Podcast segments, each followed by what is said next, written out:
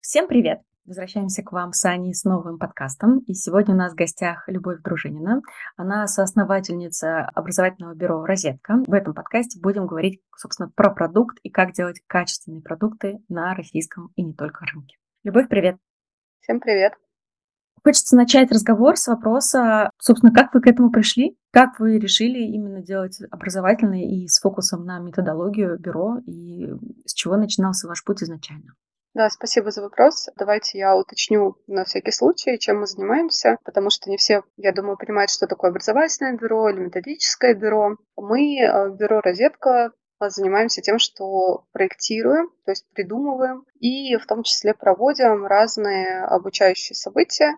Чаще всего это корпоративное э, обучение, это могут быть курсы, это могут быть тренинги, конференции, в общем, разные жанры, разные форматы. Важно, что это всегда про обучение. И для нас именно важно, что это про людей, потому что люди — наша такая основная ценность. Мы э, говорим о том, что хотели бы, чтобы каждый участник нашего э, события получил какой-то новый, э, качественный, отличающийся от его прошлого образовательного опыта. Потому что, кажется, у многих есть такой образовательный опыт в школе, и он не всегда был приятным. Нам хочется показать, что обучение это классно, обучение это интересно, весело, ну, в общем, по-разному. И при этом, так как мы работаем все-таки с большими компаниями, часто с корпорациями, нам важно, чтобы реализовывались поставленные, а, собственно, бизнесом цели, и вот э, мы занимаемся таким объединением и поиском гармонии да, между тем, чтобы участникам было очень хорошо и, собственно, бизнес получил свой результат. Если говорить о том, как мы стали этим заниматься, как мы к этому пришли, это достаточно длинная история, которая началась в 2014 году. Мы тогда стали организовывать события для людей из образования, для людей, которые работают в образовании. И это э, началось с мастерской, которая так называлась, э, ну, на тот момент она называлась не образование, а по-другому, ну, мастерское образование на летней школе. В таком просветительском проекте, возможно, знаете. Это волонтерский проект. Целью было организовывать такие учебные модули для э, взрослых, чтобы на этих модулях, которые длились неделю, две или три, взрослые, работающие в образовании люди собирались и чему-то еще обучались, прокачивали свои скиллы. И самое главное, конечно же, знакомились, шерили свой опыт, обменивались э, какими-то сложностями, наоборот, обменивались лайфхаками, ну и так далее, и так далее. В общем, чтобы уровень образования за счет того, что повышалась бы компетентность вот сотрудников образования, рос как мы обозначили миссию. Первоначально это были только летние программы, потом появились лектории, какие-то мастер-классы стали проводить, еще какие-то маленькие встречи, потом появилось событие «Розетка», и все это было, как я уже сказала, волонтерское, некоммерческое. Мы, по сути, выращивали сообщество людей, которых объединяют ценности, которых объединяет сфера работы. При этом профессии были разные. И учителя, и там, преподаватели, но также тьюторы, продюсеры, методисты, методологи. В общем, все-все-все, кто так или иначе связан с образованием. И в феврале 2020 года, вот буквально незадолго до того, как нас всех закрыли, к нам на почту пришло письмо о том, что ребята, вот вы такие вещи делаете бесплатно, а не хотите попробовать сделать за деньги потому что нам нужно провести события в похожих ценностях, тоже с классной технологией образовательной. Давайте попробуем. На тот момент я была между двумя работами. Моя нынешняя партнерка по бизнесу Лера Бараева тоже была между двумя работами, и мы с ней так посмотрели друг на друга. Ну, давай попробуем, давай. И э, взялись за этот проект. Пока мы делали этот проект, подключив к нему еще людей, конечно. Пришел еще один проект, через какое-то время пришел еще один проект, и буквально, вот, мне кажется, в июле, да, с февраля до июля, сколько-то времени прошло, в июле мы осознали себя как бюро, поняли, что мы можем работать. И теперь у нас, получается, есть два направления. Некоммерческое, которое продолжает заниматься организацией сообщества, которое продолжает делать некоммерческие всякие проекты для людей в образовании, и коммерческое направление. Тем не менее, интересно понять, а как вообще изначально родилось некоммерческое направление? Какой у вас был собственный опыт? Почему вы решили вообще в принципе в такую историю ввязаться?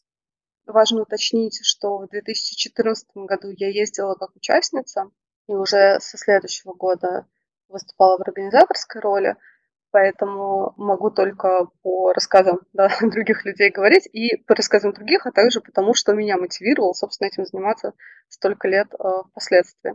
Хотелось, чтобы между людьми наладился диалог и появилась другая культура вот этого обмена и нетворкинга, которая сейчас кажется абсолютно нормальной, что люди встречаются, люди легко друг с другом контактируют, люди легко достаточно друг другу рассказывают какую-то информацию.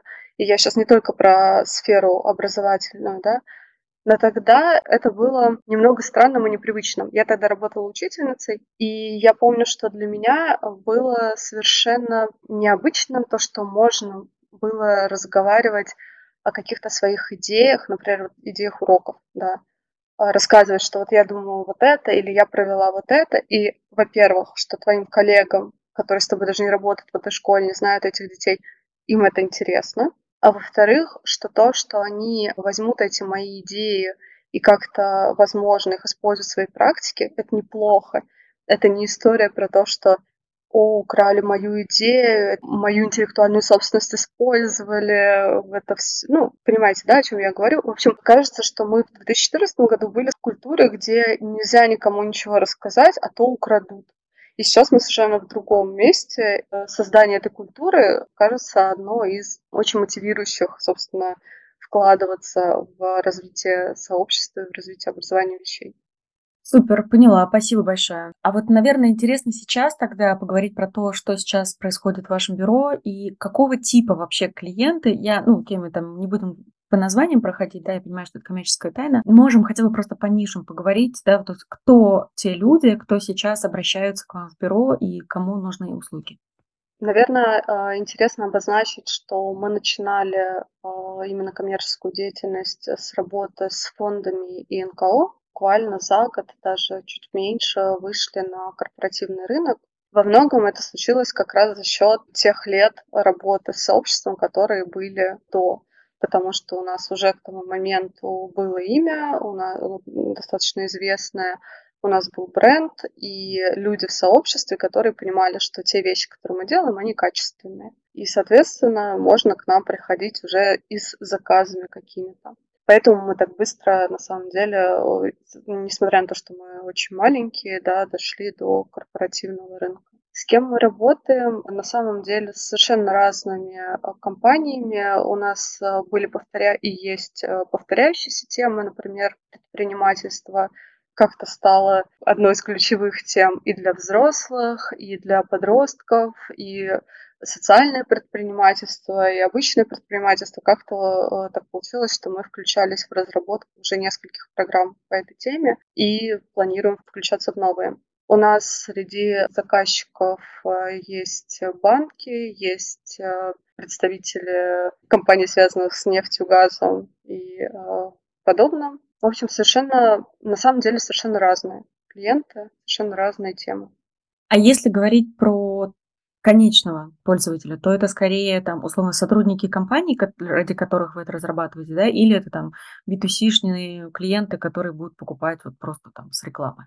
Мы понятно, что мы B2B, так как мы в основном занимаемся корпоративным обучением, то чаще всего это сотрудники. При этом надо сказать, что сотрудники тоже разных уровней. Мы разрабатывали в одной и той же компании одновременно и прекрасный длинный курс для сотрудников среднего звена, курс по а, организации курсов.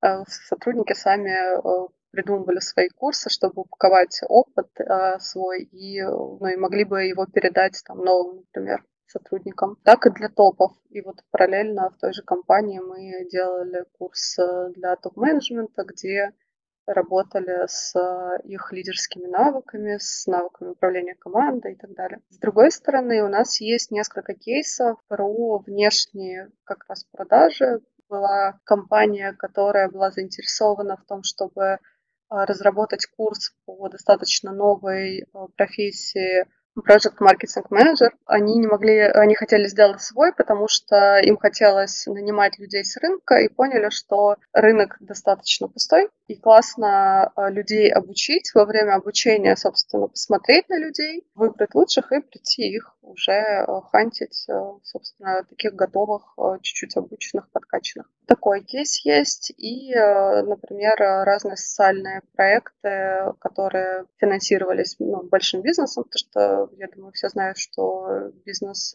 и, и ему нужно финансировать и придумывать разные социальные проекты. Там тоже мог быть такой B2C пользователь конечный в виде, например, подростков Краснодарского края.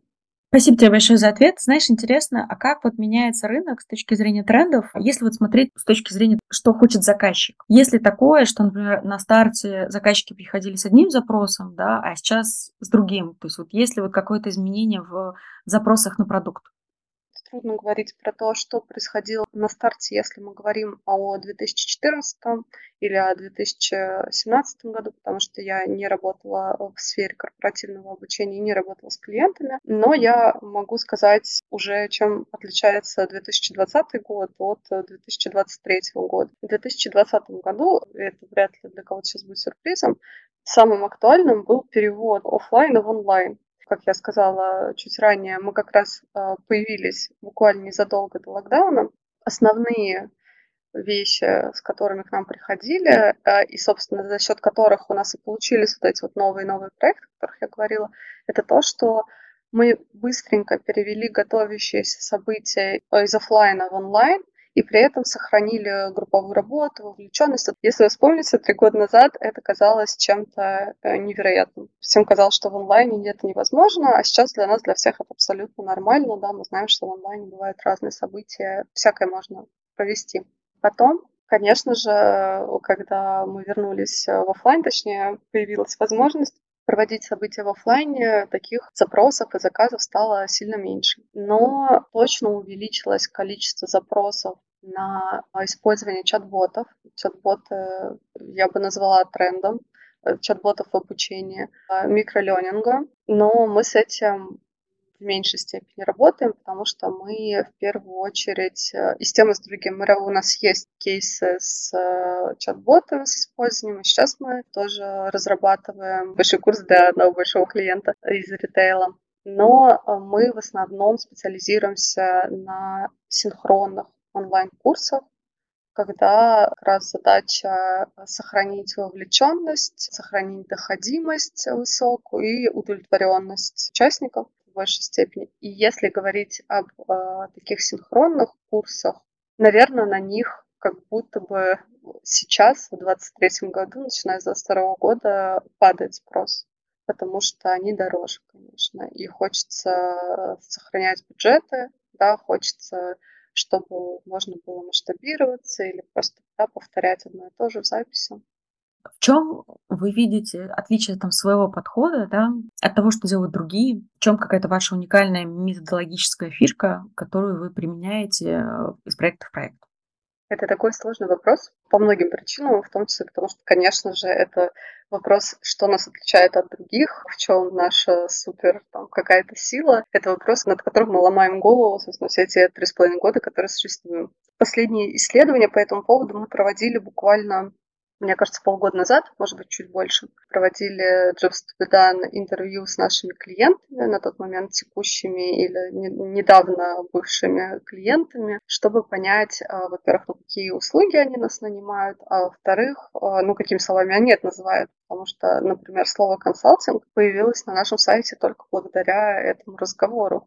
Мы до этого его не использовали применительно к себе, но поняли, что для клиентов это наиболее понятное определение. Второе, мы хотели узнать, собственно, за что они нас ценят, как бы они нас рекомендовали своим там, друзьям и коллегам, какие слова вы произносили.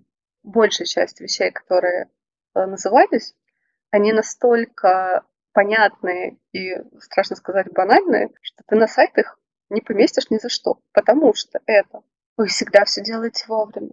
Вы всегда на связи, вы очень вовлечены в проект, вам не все равно, вам интересно, вы изучаете каждую деталь, вы погружаетесь очень глубоко. вы такие дружелюбные, вы позитивные, с вами приятно, вы там не суперформальные. Ощущение, что вы не подрядчики какие-то, а часть команды.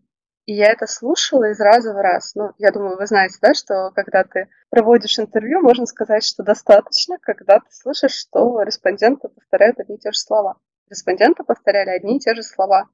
Но эти слова, они действительно не те слова, которые ты можешь о себе э, вот так рассказывать, как я вам сейчас, потому что, ну, да, это то, что ожидается от любого подрядчика, это то, что ожидается от любого провайдера. И клиенты говорили о том, что, ну да, ожидается, как бы ожидается. Но это не значит, что это происходит. А с вами это происходит. Но даже сейчас, когда я вам это рассказываю, я понимаю, что это, э, ну или если это э, будут слушать э, слушатели, что это звучит ну, как какая-то дешевая реклама. Это не дешевая реклама, то есть это, это действительно так. Действительно, каждый наш проект, если мы за него беремся, а мы не за все проекты беремся, мы беремся за то, что нам кажется интересно, за, за то, что дает нам какой-то новый опыт, за то, что помогает команде как-то раскрыться с новой стороны. И каждый наш проект мы очень любим. И очень много ему уделяем и внимания, и каких-то своих не только профессиональных, но и эмоциональных ресурсов. С большим вниманием относимся и к самому проекту, и тем более к людям, с которыми мы работаем. А второе, наверное, что нас отличает, и это не совсем про наш э, методический или методологический подход, хотя я уверена, что если бы здесь вместо меня сейчас была наша лид-методистка, она бы сказала, ну, конечно, наш основной подход, он вот такой. А я скажу другое. Собственно, это наше сообщество, о котором я уже говорила, и оно нас отличает тем, что оно очень плотное, оно рождалось и формировалось много-много-много лет. И лично я знаю абсолютное большинство людей, которые в этом сообществе находятся. Я понимаю, кто они, чем они занимаются, я с ними лично знакома. И это сообщество позволяет нам в том числе говорить о себе как об экспертах в образовании в широком смысле, потому что наша экспертиза с помощью людей, которых мы можем пригласить на проект, она закрывает любую образовательную задачу, абсолютно любую по любому направлению, по любой теме. То есть если клиенту важно, чтобы методист, которого он хочет видеть на проекте, имел опыт уже в той теме, которую он хотел бы разрабатывать, такой человек у нас точно есть. И пока оно работает. Есть еще один вопрос очень дальше интересный про методистов, как вы их отбираете. Но пока э, проясню момент. Э, ты сказала, что вы не за все темы беретесь. За какие не беретесь и почему? Мы не за все проекты беремся. Не могу сказать, что это связано с какими-то темами, хотя я предполагаю, что они есть. Мы просто их не выписывали себе отдельно. Мы стараемся не работать э, с госучреждениями и госзаказами. Мы не работаем с клиентами, с которыми мы видим, что у нас не получается никакой связи. Мы разговариваем, явно мы говорим на разных языках. Это один случай, когда, когда мы на разных языках. Чаще всего это связано с тем, что люди гораздо более деловые гораздо более э, такие официальные, чем мы. Это не значит, что что не так с этими людьми, просто понятно, скорее всего, не сработаемся. И самое главное, за какие проекты мы не беремся, если мы слышим, когда задаем вопрос, какой образовательный результат вы хотите достичь, чего вы хотите, э, чтобы случилось с вашими участниками, студентами и так далее, если мы слышим, что это человек хочет заработать денег, ну то есть что ему не важно, какая будет доходимость или насколько людям понравится, ему важно, чтобы у него, например, покупали подписку какого-нибудь курса, его больше интересуют продажи, маркетинг и так далее. Это выбор каждого, просто это не то, что нам интересно. Я соглашусь особенно с последним. Всегда, особенно, мне кажется, методисту хочется, да, чтобы курс проходили, и он давал результат. Скажи, пожалуйста, методисты у вас в штате постоянные или как раз у вас такое сообщество, к которому вы обращаетесь, например, привлекаете пять методистов на проект, они сделали, и потом вы с ними там ну, расстались до какого-то момента. Как это происходит? Да, у нас проектная команда, и, соответственно, люди приходят под проект, под конкретные задачи, да, из сообщества. Как вы понимаете, сообщество, оно тоже разноуровневое, да, получается, так устроено всегда, хочется сказать, как луковица, вспомнился Шрек. Но вот есть э, ядро, и вокруг него слои. И чем дальше слой, тем меньше человек как бы вовлечен, погружен и так далее. И вот есть ядро, которое давно или особенно активно участвует, которая знает так, носители ДНК, да, знает все ценности, знает все правила и так далее. Потом там есть слой людей, которые участвовали как организаторы в большом количестве событий, потом, не знаю, как организаторы, но в одном событии, ну и так далее. И вот э, в первую очередь мы работаем с людьми, которые участвовали в роли организаторов. За редким исключением, но просто если ты с этими людьми уже делал какое-то событие, ты их видел, ты знаешь, ты понимаешь сильные стороны, понимаешь слабые стороны, ну и, конечно же, можешь э, там, доверять, потому что понимаешь, как человек коммуницирует, как он э, следит за своим временем. А как происходит сам процесс найма? Я думаю, что очень многим сейчас будет полезно. Как вот э, вы, получив заказ, да, там оформив некое ТЗ на методиста, как вы потом по шагам отбираете того, кто вам нужен? В нашем случае это выглядит так, что мы с Лерой озвучиваем, какой у нас запрос, какой проект, и вспоминаем, перечисляем, с кем мы сейчас э, над этим проектом хотели бы или готовы работать, кто, по нашему мнению, подходит по уровню там, знаний, опыта, компетенции и так далее. У нас есть сохраненные CV-шки многих людей из сообщества, потому что мы делали несколько раз а, такие опросы, кто хотел бы с нами поработать, скидывайте свои резюме, и у нас они хранятся, мы тоже можем в них, если что, залезать. Есть такая чудесная... Вообще любительница табличек и прочей четкости, очень, очень занудные в этом смысле. У нас в том числе есть табличка, где написаны имена людей, где написано, на каких проектах, в каких ролях они участвовали, где написано от них, от первого лица, чем бы они хотели заниматься, что им наиболее интересно, и там же там ссылочки на их э, резюме. Вот, примерно так это происходит. Ну, то есть многое держим в голове. Понятно, что с каждым годом чаще приходим к людям, с которыми уже работали, потому что больше и лучше их знаем, но стараемся все равно расширять группу людей, потому что, ну, понятно, проектная работа, сегодня человек работает в проект, на завтра он уже ушел на full тайм или занят проектом. В общем, всегда нужно, чтобы у тебя был кто-то еще, кто готов с тобой поработать. А если это все-таки ну, человек новый, кто, да, в сообществе прислал резюме, на что вы обращаете внимание в его резюме? Вот у меня сегодня как раз был запрос от моего клиента, говорит, Ань, можно я тебе пришлю резюме методистов, а ты вот посмотришь, как резюме, да вот как скажешь, вот тут, вот тут, мне этого не хватает, вот этого. То есть можно ли что-то понять по резюме и, э, может быть, есть какой-то этап с новичками после резюме, собеседование, тестовое задание, и тогда вот как его проверить, он ну, действительно достойный этого проекта человек, или пока, может быть, новичок, и ему пока рановато? Несколько, наверное, будет э, ответов, э, потому что разные бывают ситуации. Только по резюме мы точно никого не брали ни на какую должность, ни на какой проект. Мы смотрим в резюме на то, какие там указаны места работы и какой опыт, э, в том числе участие, может быть, в каких-то, том числе некоммерческих проектах, потому что, да, нам это важно, близко и, понятно, соответствует нашим ценностям, раз мы этим занимаемся, но тоже смотрим скорее с позиции, что это за проекты, знаем ли мы их, что это за места работы, знаем ли мы их, и так как у нас широкая сеть связей и знания о том, что где происходит, кто как кем работает, ну, опять же, все за счет вот этого нетворкинга, сообщества и так далее, ты примерно представляешь, а, он вот оттуда, еще вот оттуда она, она и она. И я помню, как там, да, а вот он оттуда, ну или еще что-нибудь. В конце концов, можно всегда к кому-то прийти за обратной связью. Но человек это тоже практикуется нами вполне. И да, звонки, на которых мы обсуждаем, как человек видит работу, почему ему интересно, как он видит коммуникацию, как мы видим коммуникацию. У нас есть Конечно же, раз у нас есть табличка, у нас много всего есть. У нас есть чудесные документы про то, как ведется проект.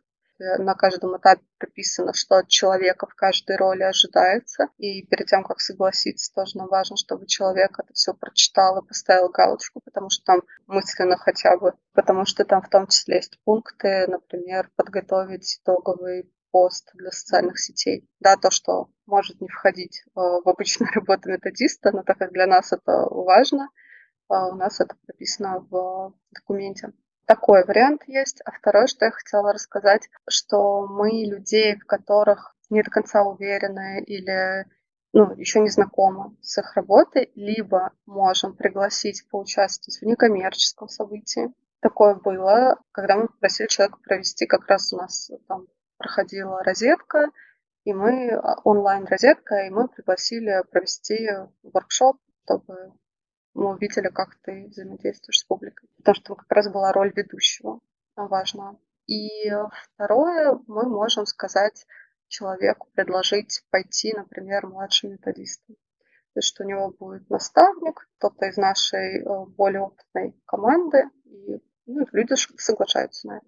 Важно ли вообще образование у методиста? То есть смотрите ли вы, например, там, ага, было педагогическое образование, нет, хорошо, если нет педагогического, может быть, какое-то дополнительное, или важен, например, только опыт.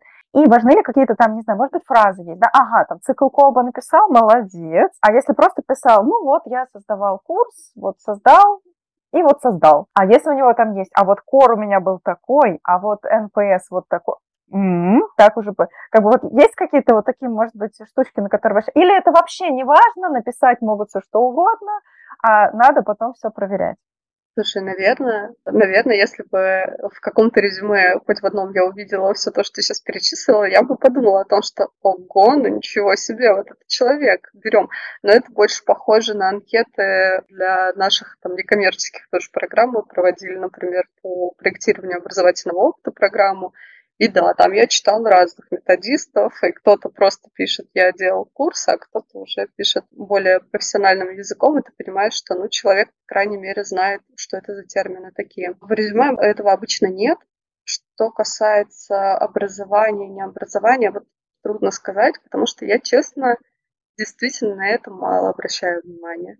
Не потому что это не, совсем не важно или мне все равно, но мне э, интереснее, важнее посмотреть чем была наполнена уже ну, там, жизнь человека, деятельность человека, да, где он работал, что он попробовал, что он делал, в каких проектах участвовал. Но если все-таки э, у меня есть какой-то конкретный специфический запрос, ну, например, есть запрос на игротехника, или, например, мы разрабатываем там тот же курс ну, для подростков. Вот на курс для подростков я скорее приглашу методиста, у которого в резюме будет либо педагогическое образование, либо опыт работы в школе, либо опыт работы в лагере, ну, в общем, какой-то опыт э, взаимодействия с подростками или теоретические знания, но это так себе. Ну, хоть, да, если у него есть корочка педагога-психолога, для меня это тоже будет скорее галочка в плюс, а дальше надо поговорить, как эта корочка была получена и э, что-нибудь из этого вообще когда-нибудь применялось на практике или нет.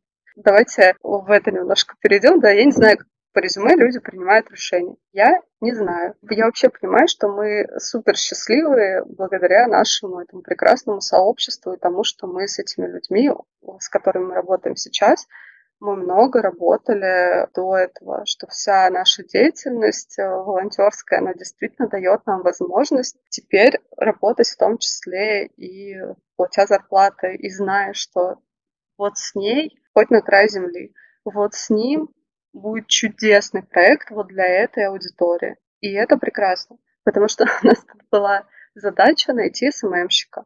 И я понимаю, что да, супер, у нас задача. Угу. Надо что-то делать. Не знаю, каким образом, но тоже мне очень повезло. Э, моя э, хорошая знакомая почему-то, я до конца не понимаю, почему, взяла на себя эту функцию. Она говорит, я к ней пришла с тем, что давай ты нам поможешь с продвижением, потому что у тебя это классно получается. Она говорит, у меня нет на это времени, но я тебе найду СММщика.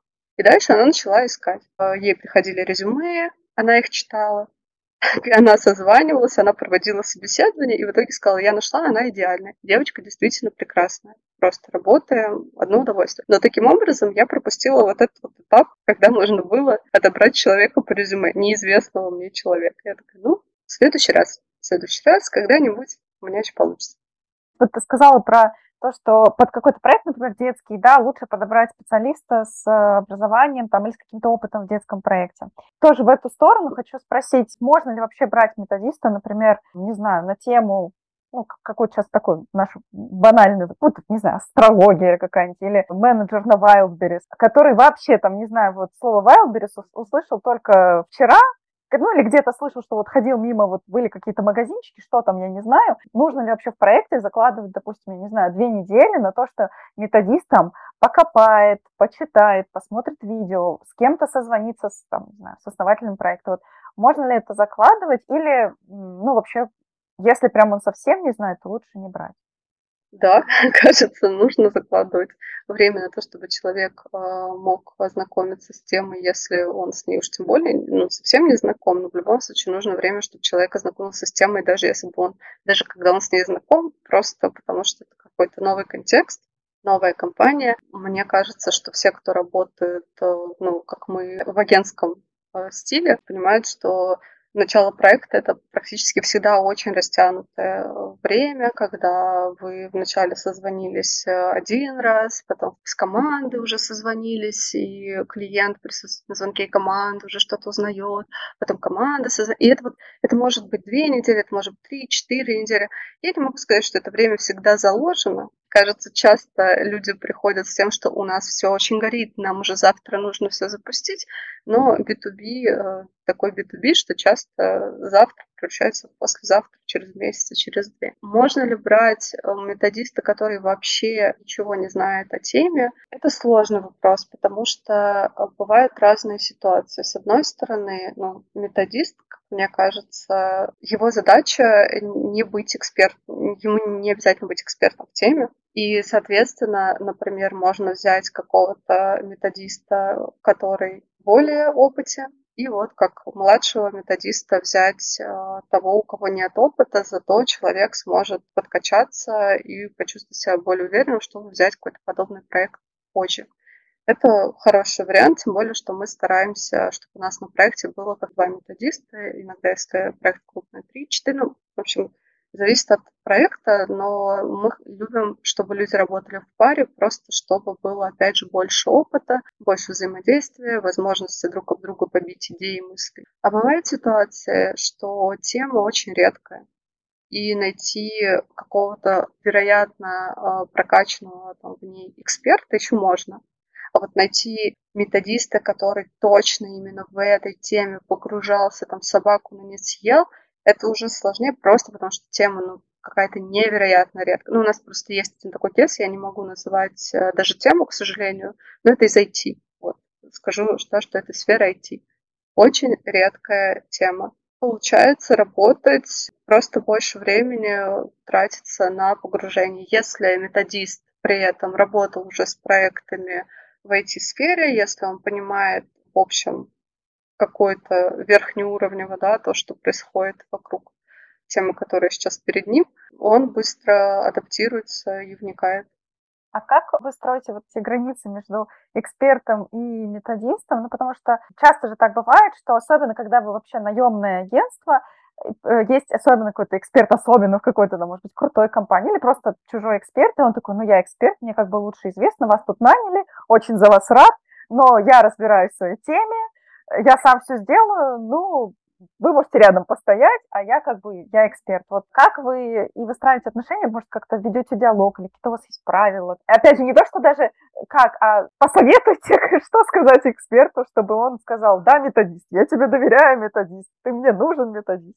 Я хотела бы уточнить, особенно, знаю, интересно в вопросах, которые, знаешь, ну, нетривиальные. Ну, то есть есть какие-то темы, ну, там, связаны как раз, например, с техническими, да, там, какой-нибудь курс, да, там, по IT, какой-то очень такой специфичный. Понятно, что, например, методист, у него нет вот этих вот специфичных знаний, и тут как бы сидит такой эксперт со словами, ну, что вы мне тут рассказываете, у меня тут там 10 лет опыта. Как у вас вот эта связка выстроена, чтобы действительно добиться результата, особенно когда изначально нет вот этой глубокой экспертизы в самой тематике? Мне кажется, что у нас это получается за счет того, что методист не претендует на роль эксперта. И когда ты не заходишь, скажем так, на чужую территорию, может быть, и конфликта тогда не возникает. То есть важно обозначить, зачем ты здесь и что от тебя э, здесь требуется. Потому что, по сути, методист же не приходит к эксперту и не говорит, что ну что вот вы тут наговорили. Это ерунда какая-то, так нельзя говорить, да? Его задача поставить определенные рамки, что нам нужно, ну, например, да, записать э, там, видео на 3 минуты. И значит, нужно, чтобы текст для этого видео был на 3 минуты. И если методист видит, что его не на 3 минуты, значит, просит либо увеличить, либо уменьшить, либо еще что-то. Он видит э, какие-то термины, которые например, никак не объясняются, обращает на это внимание. Он может просмотреть презентацию и попросить, э, если эксперт это не готов делать, да, всегда есть, э, в том числе дизайнеры, если у эксперта есть сложности или есть возможность конфликта, э, можно помочь иначе, посмотреть презу на предмет того, насколько она даже непонятно, потому что, да, если человек не очень глубоко погружен в тему, хотя к моменту работы с экспертом он уже, понятно, должен быть более погружен. Не делать экспертные выводы, а именно как расположен текст, видно ли картинки, не надо ли по-другому выстроить слайды так, чтобы просто человек, который будет это смотреть, не ужасался. Я сейчас вспоминаю весь свой а, образовательный опыт ужасных лекций и ужасных презентаций, да, когда у тебя там какие-то мелкие-мелкие-мелкие схемы, и думаешь, что ты мне сейчас пытаешься показать. Или, знаете, вот этот чудесный какой-нибудь серый фон с серыми буквами, где ты не, не можешь ничего прочитать, но человек считает, что это нормально. Даже на этом уровне методист уже может помочь улучшить подачу материала. Плюс поможет составить тестирование для того, чтобы снять и обратную связь, и понять, насколько было понятно участникам, каких результатов они достигли. Мне кажется, что это работает, когда люди в партнерской позиции, когда заходят в партнерской позиции, когда сразу обозначают, что это про совместную работу, а не про конкуренцию. При этом понятно, что ну, есть разные эксперты. У нас один из первых наших таких очень больших проектов, которые мы повторяли несколько раз для одной и той же аудитории, новые наборы были. Там были эксперты, которые не слышали, отказывались слышать. Они просто считали, что это их не касается, что это неправда, и мы говорим неправильные вещи. В таких ситуациях в том числе можно устраивать разговор на троих, если есть клиент, для того, чтобы обсудить, почему, как и в чем, как видится ну, действительно проблема, откуда рождается конфликт, попробовать его разрулить, потому что, скорее всего, за этим конфликтом стоит что-то что еще. Видимо, какое-то там недовольство, может быть, дискоммуникация, которая где-то произошла, в том числе, э, возможно, потому что там, эксперт не понимает роль методическую. Главное э, вот эти конфликты разруливать, а лучше сразу не давать им происходить. Это очень круто, что вы работаете вот как раз с тем, чтобы не создавать конфликты. Но знаешь, мне, наверное, интересно даже не на уровне там конкретного урока, когда вот, а вот на уровне самого важного, структуры. Да, потому что вы там приходите, вы понимаете, к какому конечному результату вы хотите привести человека, да, там вы с клиентом утвердили этот запрос. Ну и понятное дело, что у вас внутри все равно рождается понимание, чтобы дойти до этой точки Б, нам нужно раз, два, три, четыре, пять. А эксперты очень часто, они ну, немножко по-другому к этому подходят, и они могут какой-то где-то мысли уйти, да, или вот не на этом сделать акцент, да, соответственно, или там уроки распределить больше там, не знаю, функционально, да, чем нежели mm-hmm. вот как, как вот такой некий путь к точке Б. И здесь вопрос такой, ведь когда методист, да, разрабатывая продукт, не понимает до конца все-таки вот этих нюансов, как он может, например, подсказать клиенту, что, ну не клиенту, а эксперту, например, смотри, вот в этом уроке ключевая задача вот такая, да, соответственно, а эксперт может сказать, нет, я, я с этим не согласен, да, там, типа, я считаю, что здесь должна быть другая ключевая задача. Как вы помогаете, ну, как вообще выстроен процесс так, чтобы методист, понимая вот эти микрошаги, действительно мог эксперта направлять в них, чтобы действительно продукт получился качественным и не сбился эксперт в другую сторону? Такой интересный вопрос. Я при этом, э, пока слушала, вспоминала разные-разные-разные какие-то ситуации и пыталась вспомнить, когда бы у нас э, что-то подобное происходило с тем, что ты описываешь. И честно, не смогла. Не в смысле, что мы такие классные, просто я ну, не, не могу вспомнить, чтобы это было сложностью, потому что какие бывают ситуации. Либо методисты, мы э, понимаем в теме, или у нас есть какой-то внутренний эксперт от клиента, с которым мы вместе собираем структуру. И дальше уже работа над э, записью или над проведением, если это синхронный курс, ведется совместно с какими-нибудь приглашенными экспертами, которых в том числе можем находить мы, потому что мы на себя продюсерскую функцию берем. И человек уже заранее да, приходит, зная, что он приходит в готовый курс, у этого курса есть структура, и чаще всего он приглашается под какие-то конкретные темы, и он знает, когда с ним еще проводится да, этап э, договоренности, какие от него ожидаются результаты, и что хочется, чтобы он рассказал. Ну, то есть какой мысли привел. Второй вариант, когда эта тема, ну, как то, о чем начинала говорить, редкая, мало понятная, то, опять же, структура собирается в очень большой совместной работе с внутренним экспертом. То это все с внутренним экспертом прорабатывается на этом этапе. То есть я правильно услышала, что вы не всегда даже работаете сразу с экспертом клиента, иногда вы находите дополнительного внутреннего эксперта, который вас консультирует, чтобы из него достать информацию и уже с внешним, получается, согласовать эту логику.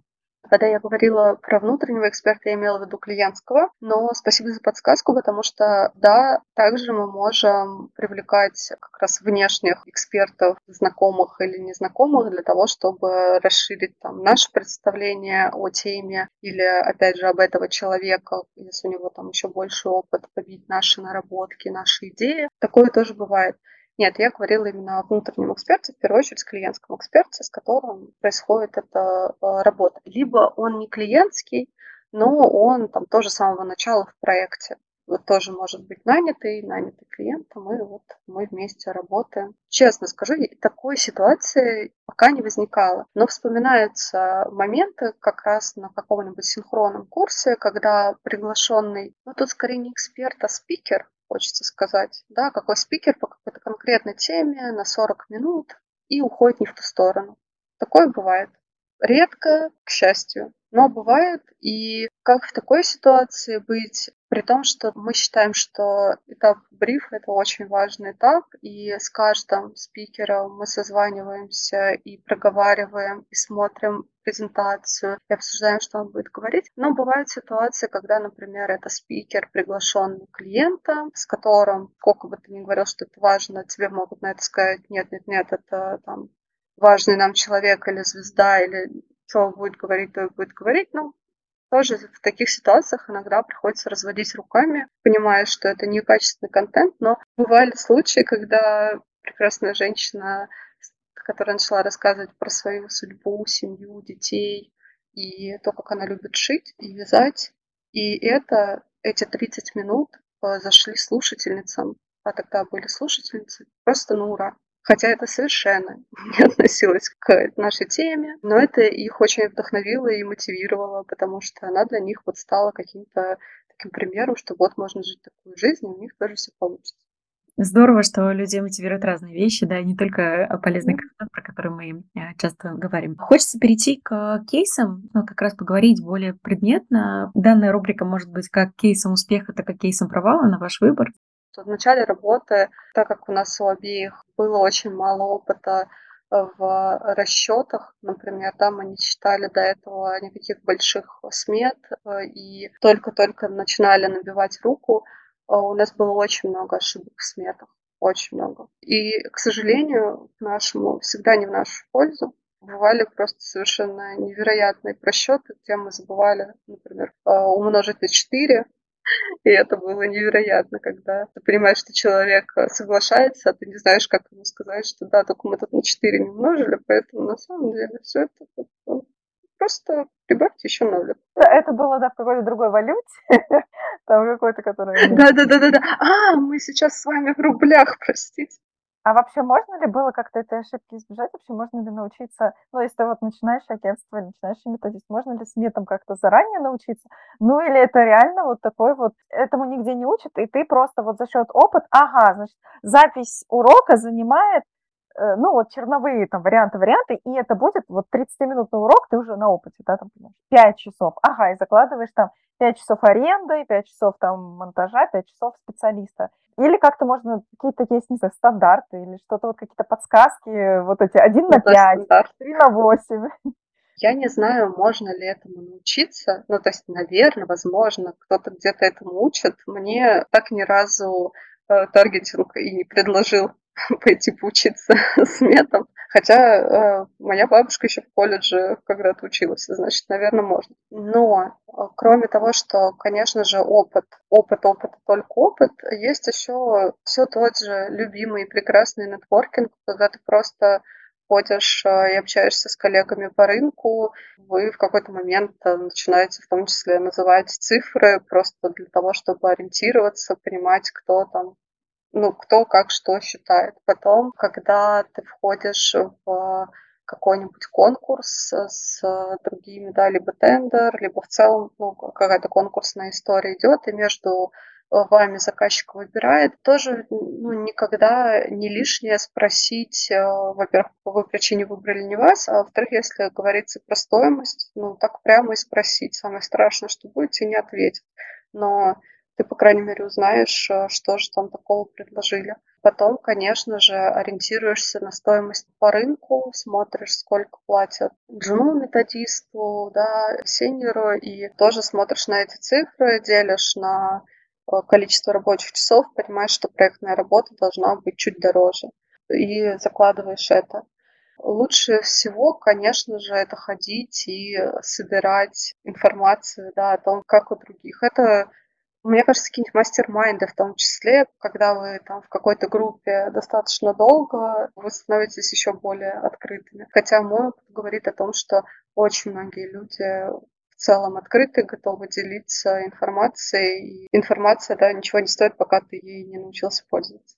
А так, а, сейчас этот вопрос про то, как научиться считать смет. У меня сейчас э, как раз наша лид-методистка учится этому, ну, с моей помощью в том числе. Я понимаю, что там есть чему учиться, так что, может быть, стоит людей этому поучить. Хорошая идея. Да, отлично, тем более, что точно есть личные запросы. Обычно продукты, созданные из личного запроса, всегда самые получаются крутыми и глубокими. Слушай, ты затронул интересный вопрос, который, конечно же, я уверена, всех заинтересует наших слушателей. Это вилки зарплат. То есть у вас большая насмотренность по людям, да, по рынку. Интересно вот как раз понять, вот что такое норм для джуна, для наверное, среднего специалиста и старшего специалиста, где находятся вот эти границы. Мне кажется, что информация про это как будто бы ну, немножечко разнится. Особенно если вы придете говорить с самими методистами или нанимать их, да, они вам могут назвать другие цифры. Но я бывала на нескольких конференциях, на которых разные ну, проводимые там, Skillbox и другими нашими э, известными компаниями методическими, на которых в том числе назывались цифры. И, например, Джун звучал где-то в районе от 40 до 60 тогда как самая высокая зарплата была от 100, но все равно 100-120, и это какой-то потолок. При том, что, понятно, люди, которые занимаются, я предполагаю, что в каких-то компаниях человек на ставке может получать и больше гораздо, и 120, там, и 200, может быть, не знаю точно, просто догадываюсь. Но человек, который работает проектно, если он нагружает себя фултаймом, я думаю, что это может быть и 200, и 300 вполне. Ты имеешь в виду, что если он начинает совмещать несколько проектов? И... Да, конечно. А сколько можно совмещать проектов? Ну, опять же, такому вот э, крепенькому методисту понятно, что все там проекты посложнее, полегче. Э, ну вот по моему ощущению, ну вот прям два это уже все. У меня два проекта, это уже просто разрыв какой-то мозга такой. Одна половинка мозга думает про одно, а другая про другое. Тяжело. Но может я не права, что два это потолок. Мне кажется, что это зависит от э, возможностей. Наверное, для кого-то нормально и два проекта, для кого-то, может быть, даже три проекта нормально. Лично я, как не методистка, а как человек, который нанимает людей, я против того, чтобы человек работал на трех проектах параллельно, если это какие-то проекты, предполагающие все же его вовлеченность, а не, например, ну сейчас я путаю роли, да, но если я человека приглашаю как модератора, я э, спокойно отношусь к тому, что у него параллельно full-time работа или еще какие-то проекты и так далее. Но если человека приглашаю как методиста на частичную занятость, я рассчитываю чаще всего, что это 20 часов в неделю, и я понимаю, что качественно он мне выполнит еще два проекта. И значит, он будет забивать либо на мой, либо на все, и ничто из этого конечно же, э, ну, это просто не может устраивать. И было несколько таких э, случаев, когда я скорее в этом уверялась, что нет. Либо у человека должен быть какой-то очень хороший э, тайм-менеджмент собственный, что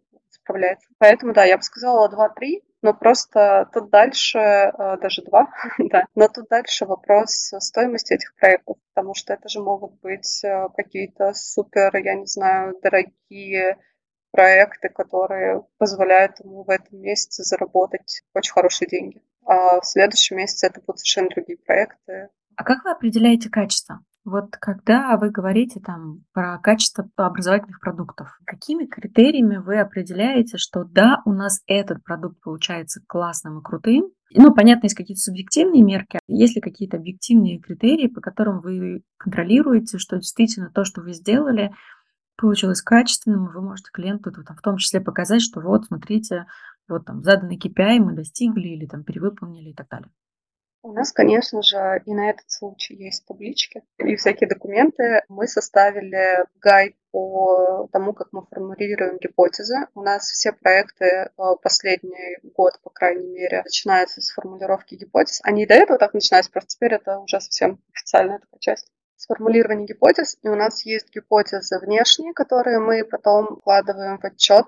Отчет — это вообще невероятно, это огромная такая красивая презентация, если она точно разработана э, занудными, четкими людьми вроде нас.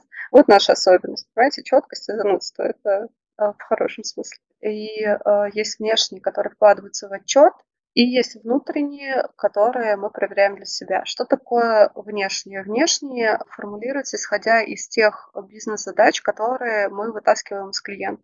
Это не всегда вытаскивается с первого раза. Дальше вы говорите с ними о том, что такое хороший, а как вы сами будете понимать, что все принесло результат, какой должен быть курс, чтобы вы сказали, что да, мне нравится, ну и так далее. Вы понимаете, вот эти разговоры. И из этого формулируем, какими метриками мы это можем померить, если есть э, метрики, каким образом мы будем собирать э, обратную связь, что и как мы будем замерять, чтобы потом показать, вот смотрите, условно, на входе было столько-то, на выходе было столько же. Тут поставили пятерочку, здесь поставили, ну, и еще что-нибудь. В общем, смотря, что важно клиенту. А внутренние — это те критерии, которые мы внутри команды для себя определяем, они чаще всего связаны с каким-то экспериментом. Ну, то есть, что мы в рамках этого проекта можем попробовать, во что мы э, верим, что вот если мы здесь, например, организуем трекерскую поддержку, это сработает лучше, чем если мы ее не организуем. Э, как мы узнаем, сработало лучше или нет? Очень часто э, наши заказы — это переделывание, то есть улучшение уже существующих продуктов. Мы делаем что-то с нуля, но в процентном соотношении чаще к нам приходит, что вот мы сделали сами, сделали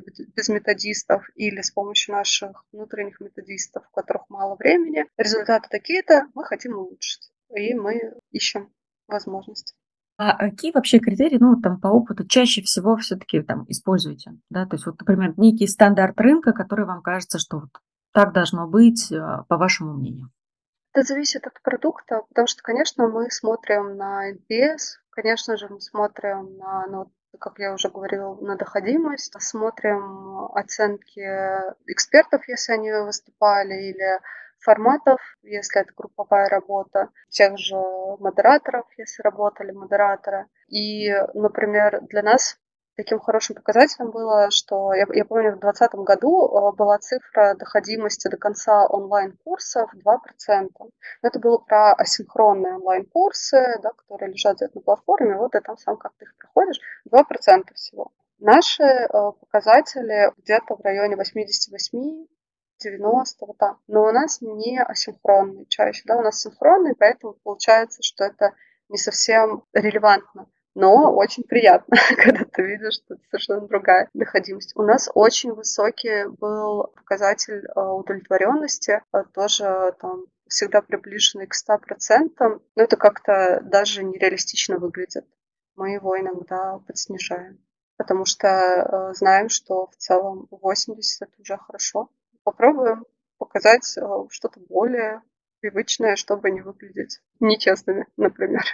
Скажи, пожалуйста, вот я поняла, как э, формулируется гипотеза при переделке курса. Ну, понятно, также там и в маркетинге, и в продажах. А если мы кнопочку поменяем на такую, то будет ну, да, лучше. А как для нового курса можно поставить гипотезу? Ну, или, может быть, ты даже какие-то примеры таких гипотез приведешь, которые вы прописываете, ну, и потом в конце проверяете. Ты же все равно какое-то решение выбираешь, да, из множества решений эти решения во, во многом и есть гипотезы, которые ты подбираешь проверить. А каким образом ты их подбираешь, изучив целевую аудиторию чаще всего? Целевую аудиторию, смотря, как, опять же, аудитория и задачи, результаты, что, что ты хочешь. Например, наверное, конкретной формулировки не приведу, но в голове, например, если есть запрос на то, чтобы был какой-то сеттинг, да, какая-то графикация, ты выбираешь какой-то, который тебе кажется больше подходит этой аудитории, ее образу жизни, возрасту и всему остальному. Это же тоже гипотеза на самом деле, э, потому что, возможно, ты в ней там не прав, и если бы вы выбрали другую, у вас была бы большая вовлеченность. У нас несколько таких графицированных курсов э, есть, и я помню, как мы там для учителей одно думали, для менеджеров другое, для там тех же подростков, опять же, третье. Это совершенно разные персонажи. Ну, для того, чтобы любой эксперимент удался, по-хорошему тебе нужно на следующий раз желательно с теми же людьми, конечно, сделать то же самое, изменив только одну э, вводную, да, одну переменную. Ну, у нас таких чистых экспериментов в нашей работе быть не может, поэтому мы полагаем, что, ага, вот сейчас мы изменим сеттинг, о, результаты улучшились. Возможно, они улучшились еще по части других причин, но это тоже, сеттинг тоже повлиял. И, и на самом деле и так далее. Ты просто смотришь, да, на тех, кто кто перед тобой и к чему они должны прийти, и дальше думаешь, ага, раз это люди, которые работают 40 часов в неделю, 5 дней в неделю, не стоит им ставить э, столько-то там часов обучения в неделю. Они, допустим, топы, у них вообще нет времени на учебу, им подойдет только либо супер микроленинг, либо вообще встречки на полчаса и какой-нибудь формат, вот опять же, мастер-майндов или чего-то такого, где они смогут поговорить, послушать, чтобы это было в рабочем процессе и так далее. Исходя из этого, ты предполагаешь, ставишь гипотезу, пробуешь, ну и желательно на следующем запуске, если хочется еще что-то улучшить, э, докручиваешь. Первый всегда не комом, но он пробный. А если он э, комом, ну, чаще всего, как тогда вообще записывать видеокурсы с хорошим продакшеном? Ну, то есть, если ты уже понимаешь, что его нужно будет, ну, по факту, и мне просто стыдно слово говорит стереть, и мне сейчас все там все такие, о боже, стереть, это выкинуть. Ну вот реально, как к этому вообще относиться? Все комом. Ну, во-первых, да, все же не комом, я так сказала. Нет, не комом, но э, мне кажется, по крайней мере, на нашем опыте не было клиентов, которые бы не относились к первому запуску все-таки как к пробному. Все понимают, что первый это эксперимент, это мы пробуем, это мы смотрим, и поэтому в первый запуск все же логично не вкладываться по максимуму. И если клиент э, настаивает на продакшене, ну, в первую встречу говорит, что хотелось бы, чтобы мы записали классные видео, и чтобы все вот это, скорее стоит его убедить в том, что давайте сделаем маленький запуск на небольшую аудиторию, соберем с них обратную связь и с по лучшим э, результатам а, снимем потом видео уже на широкую аудиторию, например, если хочется видео. И в целом большая часть людей все-таки это и слышат, и делают. И я думаю, что никому не надо тратить свои бюджеты на то, что еще неизвестно, сработает или нет. Вообще, я думаю, что вы знаете, что одна из самых больших болей HR, как показал наше, два наших исследования на эту тему, это то, что они не могут э, доказать, э, что эти бюджеты сейчас нужны для этого обучения, потому что это обучение сейчас важно. А доказать они это не могут, в том числе потому, что в реальности оперировать какими-то конкретными цифрами, приходить к бизнесу и говорить, вот смотрите, сейчас у нас три, а после этого обучения будет шесть, неважно чего, это просто невозможно. Поэтому часто бизнес с трудом выдает деньги на все новые эксперименты, и тем более не надо брать их сразу на большие какие-то супердорогие проекты, потому что вероятность, что оно не сработает так, как ты придумал с самого начала, очень велика.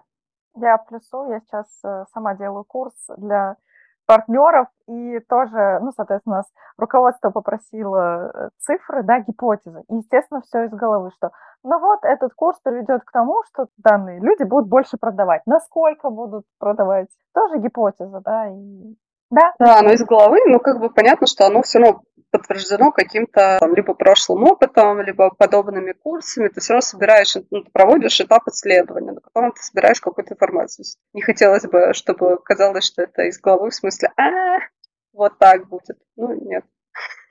Ты хотела рассказать какой-то кейс про продажи и маркетинг? Да, я хотела э, рассказать про то, что в последнее время очень увлеклась э, как раз продажами и, и маркетингом, как-то вообще предпринимательская деятельность э, ведет меня невероятными путями. И каждый раз я чувствую, как все новые и новые э, скиллы приобретаю. И сейчас этап заинтересованности в продажах и любви к ним, потому что раньше я ими тоже занималась, понятное дело, но без любви.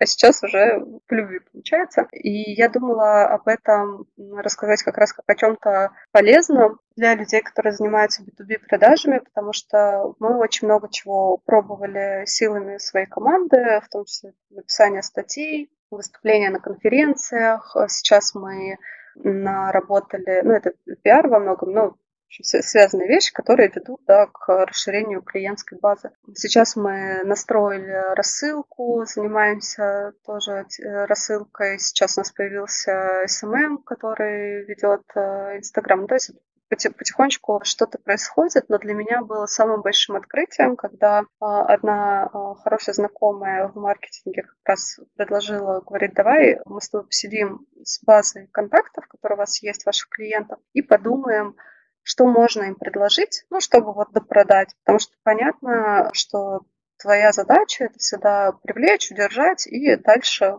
продолжить продавать и работать с этим клиентом дольше, да, выстраивать долгосрочные отношения.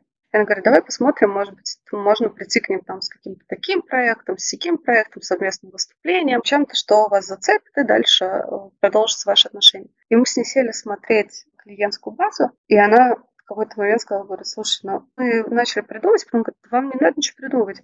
Пиши просто им сообщение, что привет или здравствуйте. Вот у нас там не получилось, например, да, не клиенты, а вот те, с кем не получилось. Вот у нас не получилось в прошлом году.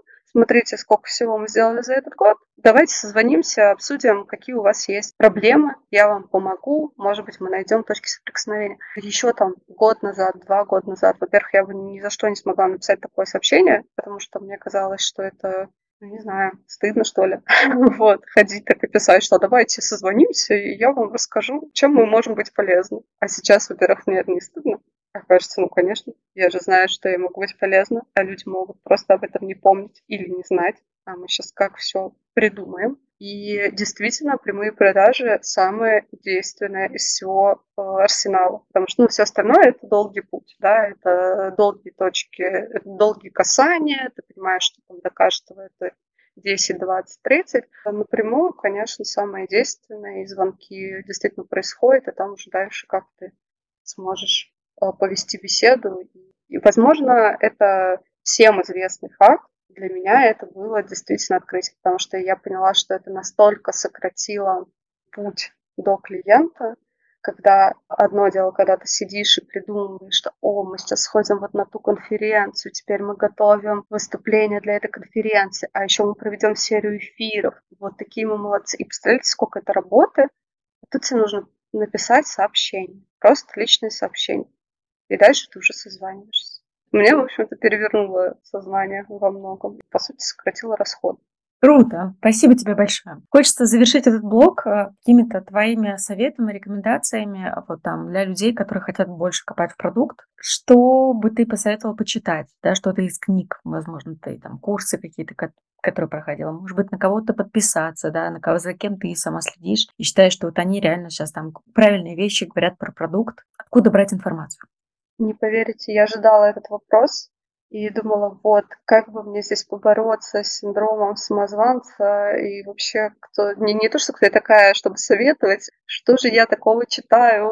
Вот э, сейчас всем заявлю, что я ничего не читаю. Я действительно особенно ничего не читаю, ну, в смысле не читаю специализированную литературу. Основная часть э, моего знания, понимания приходит через нетворкинг, который большой, и я стараюсь как можно больше, как можно чаще общаться с другими предпринимателями, с людьми именно из сферы образования, причем следить за тем, что происходит, вот за счет личного общения.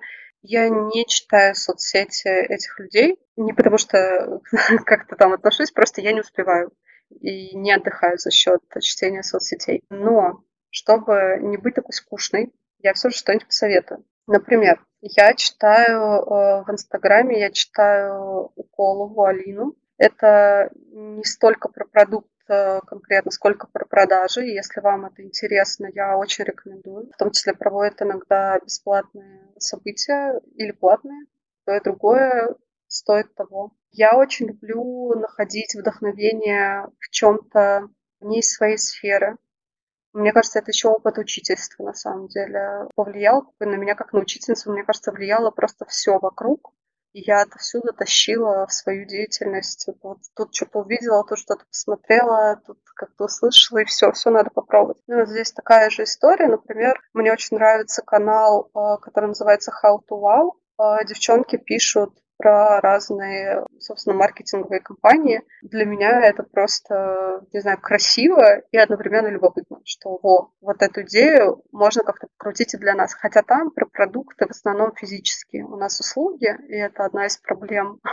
Ну, их тяжелее упаковать. Но все равно вот эти физические продукты, идеи для них э, я как-то придумываю, как можно и у нас использовать. И из программ хотела сказать, что я проходила акселератор Кива в 2020 году, и, получается, зимой 2021-2022 года проходила акселератор Impact Hub, он назывался Go Impact, и обе программы попали мне прям в точку моего уровня тогда, потому что акселератор Кива, он был прям для начинающих-начинающих предпринимателей – а Go Impact уже про то, как увеличивать как раз э, спрос, как э, масштабироваться. И это попало вот в тот уровень, на котором была я на тот момент. И э, я готова рекомендовать обе эти программы, если они вам подходят. И вообще желаю всем учиться и находить те программы, которые сейчас вот прям то, что нужно. Потому что из последнего, чему я училась, это как раз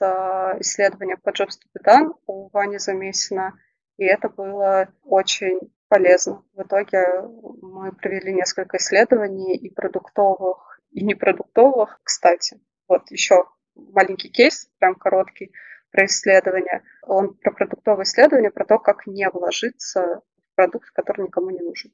К нам а, стали приходить с запросом про базы знаний, что кажется, базы знаний в компании очень плохо организованные, очень хочется, чтобы все было четко, чтобы люди ими пользовались, чтобы все обновлялось. Срочно всем нужно пересобрать базы знаний. И как-то так случилось, что буквально за две недели, наверное, три таких запроса прилетело, и мы думаем, ага, как будто бы это что-то очень актуально. А вдруг оно сейчас у всех болит, и мы сможем придумать какое-то решение э, такое для всех, и, может быть, даже в B2C пойти с ним но решили вначале провести исследование про то, чтобы выяснить, а оно вообще болит, не болит. Взяли там несколько гипотез, в том числе вот про базу знаний. И выяснилось, что база знаний болит у всех. Мы провели 18 интервью, и из них вот 18, 100% случаев всех HR, TND, у всех болело, но болело совершенно не сильно. То есть у всех эти задачи были не приоритетны. Да, хотелось бы, чтобы все пользовались базой знаний. Да, конечно, классно, если бы она была рабочая. Но в целом так работает, и слава богу. У нас есть чем заниматься. И за счет вот этого исследования, в которое мы, ну, мы, конечно, потратили на него время, силы, энергию, но это было как минимум интересно, весело. И это еще один контакт да, с людьми, с которыми мы работаем, я имею в виду с нашими э, потенциальными клиентами. То есть еще одно касание. Мы поняли, что в это не надо вкладывать сейчас э, ресурсы, и в том числе деньги, и это было отличное решение. Я прессую курсу Вани Замисина, я его тоже проходила в 2021, по-моему, году или в конце 2020, и у меня прям, у меня точно такой же кейс по результатам исследований. Было принято решение, что какие-то проекты мы просто закрываем и не делаем. Ну, это на самом деле тоже классно, понять, во что ты не инвестируешь время, силы, деньги, и это очень ценно. Ты сегодня очень много говорила про комьюнити, хочется поговорить про это. Наверное, интересует именно ваш опыт, а как вы это комьюнити, собственно, поддерживаете? Если у вас отдельный комьюнити-менеджер, а если у вас какие-то чаты, где люди общаются, да, только ли это офлайн мероприятия, или вы делаете какие-то еще онлайн-движухи, да, то есть как вот выстроена работа с комьюнити, и там, это платное участие всегда, или это там какие-то бесплатные вещи, которые вы делаете? У нас есть а, закрытый чат, там сейчас 600 а, с чем-то человек, я не помню, 630, по-моему, или 660. И чтобы попасть в этот чат, нужно побыть участником у нас наших событий, на которые всегда есть отбор. Чат этот очень живой, ему уже там, много лет, он, по-моему, с 15 что ли, года существует, или 16 при этом он действительно очень живой, и я знаю, что он достаточно известный, опять же, в образовательной среде, и люди в него хотят попасть, если они работают в образовании, потому что это действительно место, где ты можешь, с одной стороны, и найти людей на вакансию или найти э, работу, но это не основная функция нашего чата. Самое главное, там ты можешь пообщаться, задать какой-нибудь вопрос, который тебя волнует из твоей профессиональной деятельности, и там разгорается какой-нибудь диалог. При этом, что важно, так как люди у нас проходят определенный отбор, чтобы попасть на наше событие, это практически, не знаю, в 99% случаев это всегда вежливо, это не конфликтно, как-то люди следят друг за другом и за собой с нежностью и теплом общаются. У нас нет никакого комьюнити-менеджера, у нас есть, как я и говорила, волонтерское сообщество. Все, что мы делаем, это на волонтерских началах. Если за событие мы берем плату, это всегда взнос, который покрывает еду, какую-нибудь рабочую тетрадь, украшения. В общем, это никогда не про оплату труда даже. И э, живет сообщество за счет э, тех людей, которым по той или иной причине сейчас интересно включаться в деятельность этого сообщества. Почему люди это делают? Мне кажется, это там, у каждого своя мотивация. Для кого-то это статусная история, ну, приятно быть да, человеком, которого знают в какой-то там, ему важной области. Для кого-то это история про попробовать что-то свое, свою идею, потому что ты можешь прийти с тем, что, о, вот такой, хочу вот такой формат попробовать, мне было бы интересно. Ну, окей, хорошо, иди организуй. Если люди придут, вот ты можешь там попробовать сделать для всяких выводов. В конце концов, потом этот эксперимент, человек может во что-то свое уже вылиться, масштабироваться. А для кого-то еще, наверное, что-то. В общем, все люди почему-то в этом участвуют. У нас есть чатик оргов, там сейчас районе 60 человек. Ну, то есть, да, одна десятая тех, кто в закрытом чате. И вот эти вот 60 человек – это люди, которые так или иначе периодически в какой-то вот орг-функции выступают. Они могут модерировать чат, они могут делать летние программы, они могут делать какие-то еще программы. Мы делаем разные вещи. Делаем офлайн, делаем онлайн. Сейчас у нас стартовал а, летний лагерь, он называется «Розетка Кэмп». У него четыре программы в этом году. Одна онлайн, одна офлайн в Питере, одна офлайн в Калужской области и одна офлайн в Москве.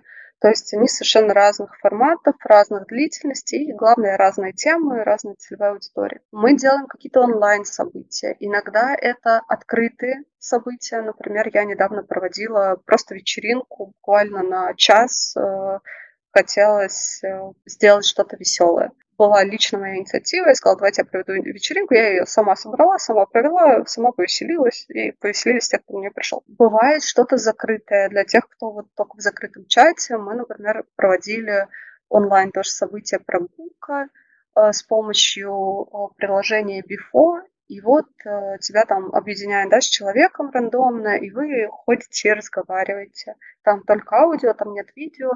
И мы договорились, что это будет прогулка, что мы будем гулять, что друг другу рассказывать, потому что мы все в разных городах. Просто с кем-то ты познакомился на этом событии, а с кем-то ты давно знаком, и просто приятно было вот так вот слышаться, потому что вы, может быть, не созванивались, а это хороший повод. Проводим очень разные события. Их столько, насколько хватает силы и энергии тех, кто хочет их провести. Их может не быть несколько месяцев, а потом там кто-то в Питере офлайн встречи собирает, кто-то во Владивостоке, а кто-то уже и в Ереване встречается, и вот это вот все что-то происходит прекрасно. Это больше про душевную историю или ты рассматриваешь, ну или вы вместе рассматриваете с твоим партнером, как бы, ага, это такая воронка кандидатов, и мне, значит, нужно, ну, с ними как-то обязательно общаться через какое-то время. Или вот, ну, такой действительно душевный отклик и, ну, как бы самоорганизующаяся такая система. Да, это скорее самоорганизующаяся система. Я точно ее не воспринимаю как какую-то воронку кандидатов или не кандидатов, в том числе потому, что я являюсь руководительницей коммерческой части, и я вхожу вот в ядро некоммерческой, но я не считаю себя в равной степени и там, и там э, ответственной, скажем так, за происходящее. Но у меня просто нет э, сил так вкладываться в некоммерческую часть, как я, например, вкладывалась там три года назад в нее. Сейчас мне это чуть, а, менее интересно, и, б, это в моем случае онлайн, а онлайн у меня на работе, и я просто тоже устаю и хочу в свободное время сейчас заниматься офлайном и встречаться с людьми не в компьютере. Ну вот поэтому я свое свободное время некоммерческой части посвящаю очень мало его. А для того, чтобы воспринимать это как воронку и общаться, нужно посвящать много. И для меня, да, это, конечно, про душевное. Для меня это про то, что я доверяю людям, которые входят в наше сообщество. Я знаю, что я могу приехать в какой-то там другой город или в другую страну, и если там э, есть кто-то из сообщества, даже если с этим человеком не знакома, то, скорее всего, общение будет очень приятным. И уж точно я могу легко написать, сказать, давай встретимся, и это не покажется странным. Ну, конечно, почему нет, мы же из одного сообщества, давай встречаться, это прикольно.